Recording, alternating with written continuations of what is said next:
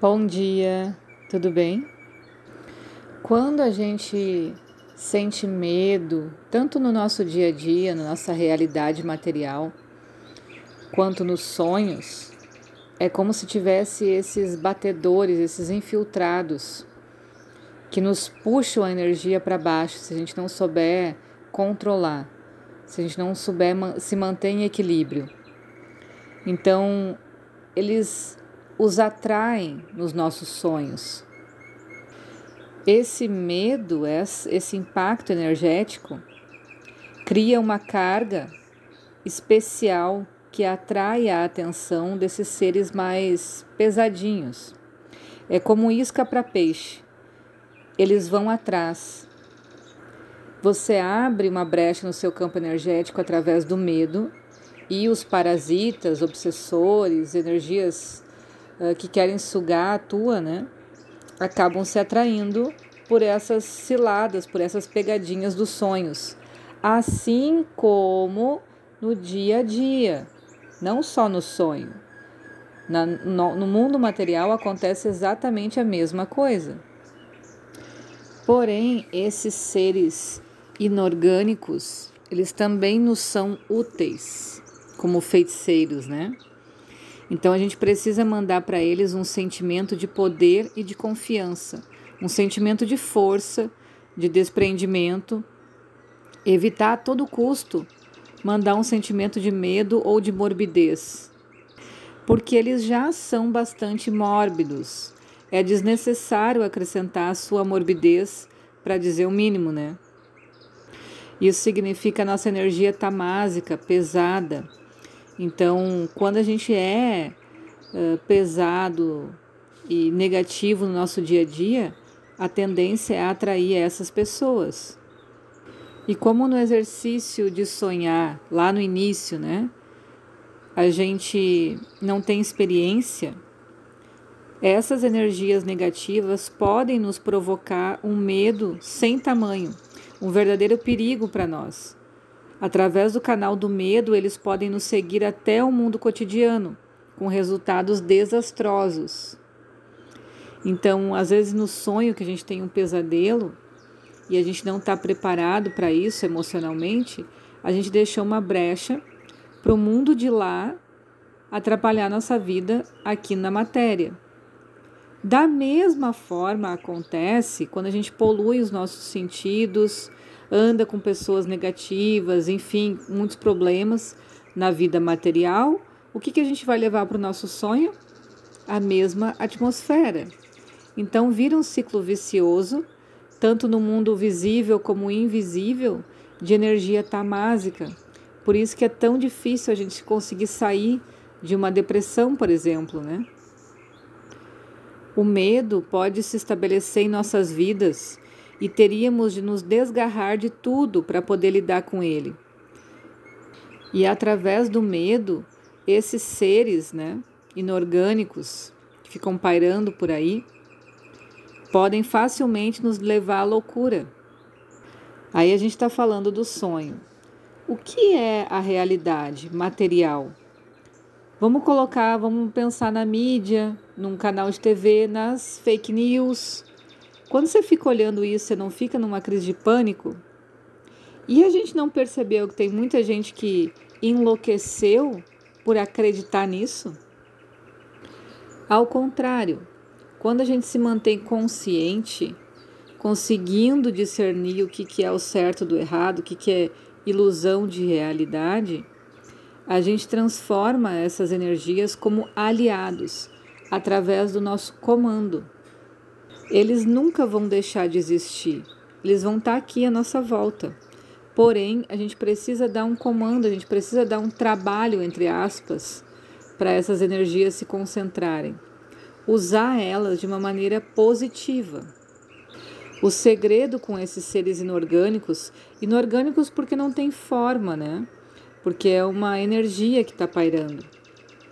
O segredo com eles é não ter medo, e isso deve ser feito desde o início. A gente tem que mandar para eles um, uma energia de poder e desapego, tipo, tô nem aí para ti. E não ficar impressionado, falando, comentando, né, sobre aquela energia.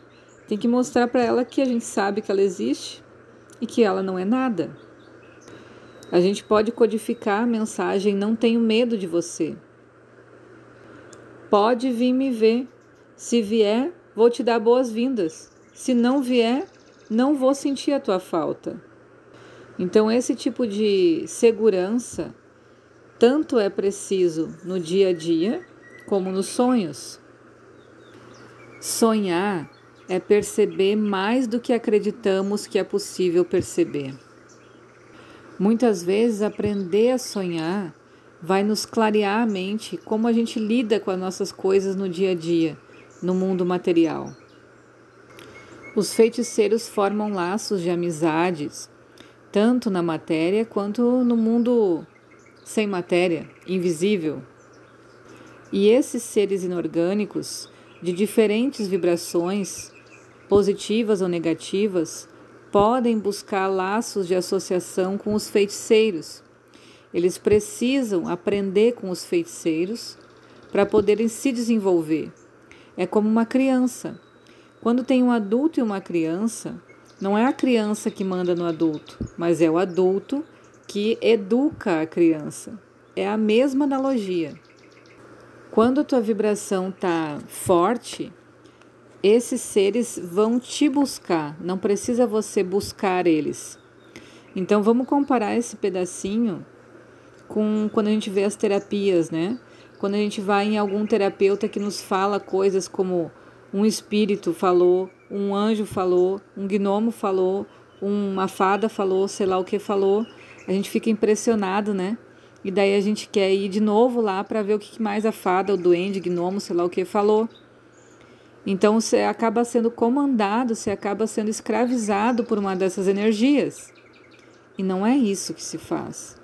Mesmo que seja uma entidade XYZ super power forte, ah, o, o chefe da tribo, sei lá o que, espiritualmente me falou tal coisa. Não, nunca são essas forças que coordenam a tua vida. É você que tem que ter segurança e maturidade para dar os comandos para essas entidades. E para que isso aconteça de uma forma saudável, primeiro, eles te procuram para uma associação. Segundo, você impõe respeito. E terceiro, para que isso seja equilibrado, é preciso que aconteça uma troca mútua de energia. Os seres inorgânicos dão sua alta consciência, alta, seu alto poder de percepção do universo como um todo. E os feiticeiros lhe dão a sua alta energia. O resultado positivo é uma troca equitativa. O resultado negativo é a dependência de ambas as partes. Então eu não posso carregar um obsessor porque ele chupa de canudinho a minha energia. Isso tanto para os vivos como, como para os não vivos, viu? Preste atenção. E também eu não posso ficar impressionado querendo ouvir o que o gnomo lá fala e ele vai comandar minha vida. Então isso não é uma relação equilibrada. Essa troca de energia que essas entidades inorgânicas precisam é o que a gente fala no Espiritismo como ectoplasma é a coisa mais matéria, mais densa que essas entidades inorgânicas têm para se agarrar, para ir conseguindo construir ao longo das eras o futuro corpo físico delas. Então, já que elas precisam disso, elas precisam te respeitar. Isso é uma moeda muito alta. Em troca, elas vão te trazer uma consciência maior sobre o todo.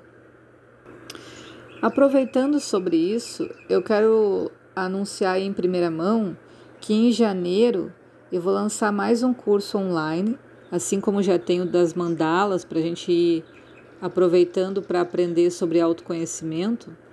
Em janeiro a gente vai ter o curso online de um curso que eu dei algumas vezes de forma presencial, foi bem muito importante, muito carregado de energia, que se chama Aperfeiçoando Terapeutas. É uma joia que eu considero como um compilado dessa minha fase de terapia, né?